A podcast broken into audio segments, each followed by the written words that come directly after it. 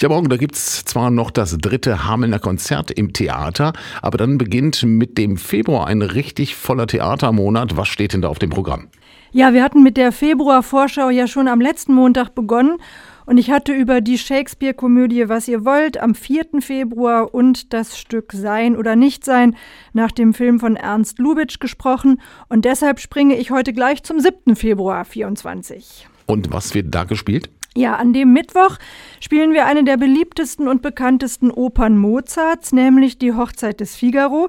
Und zwar in einer rasanten zweistündigen Fassung in deutscher Sprache und in einer Kammerbesetzung, die bei der Premiere in München tatsächlich frenetisch bejubelt wurde. Und worum geht es in der Oper? Ja, es geht um Figaro, der endlich seine Susanna heiraten möchte. Doch zuvor soll Susanna noch ihren Dienstherrn, den Grafen, erhören, gewissermaßen, der schon lange ein Auge auf sie geworfen hat. In der Regel bekommt der Graf auch, was er möchte, doch dieses Mal hat er die Rechnung ohne die anderen Beteiligten gemacht und vor allem auch ohne seine Frau, die Gräfin Alma wieder.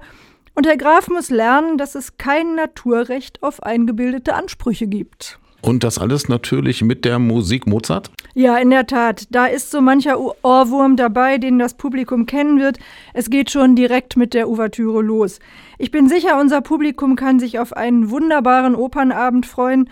Und da es so viele Opern ja nicht im Hamelner Theater gibt, sollte man sich diese Gelegenheit tatsächlich nicht entgehen lassen. Die Hochzeit des Figaro also am 7. Februar. Und was steht danach auf dem Programm? Ja, in guter Tradition haben wir ja immer ein Stück in englischer Sprache auf dem Spielplan.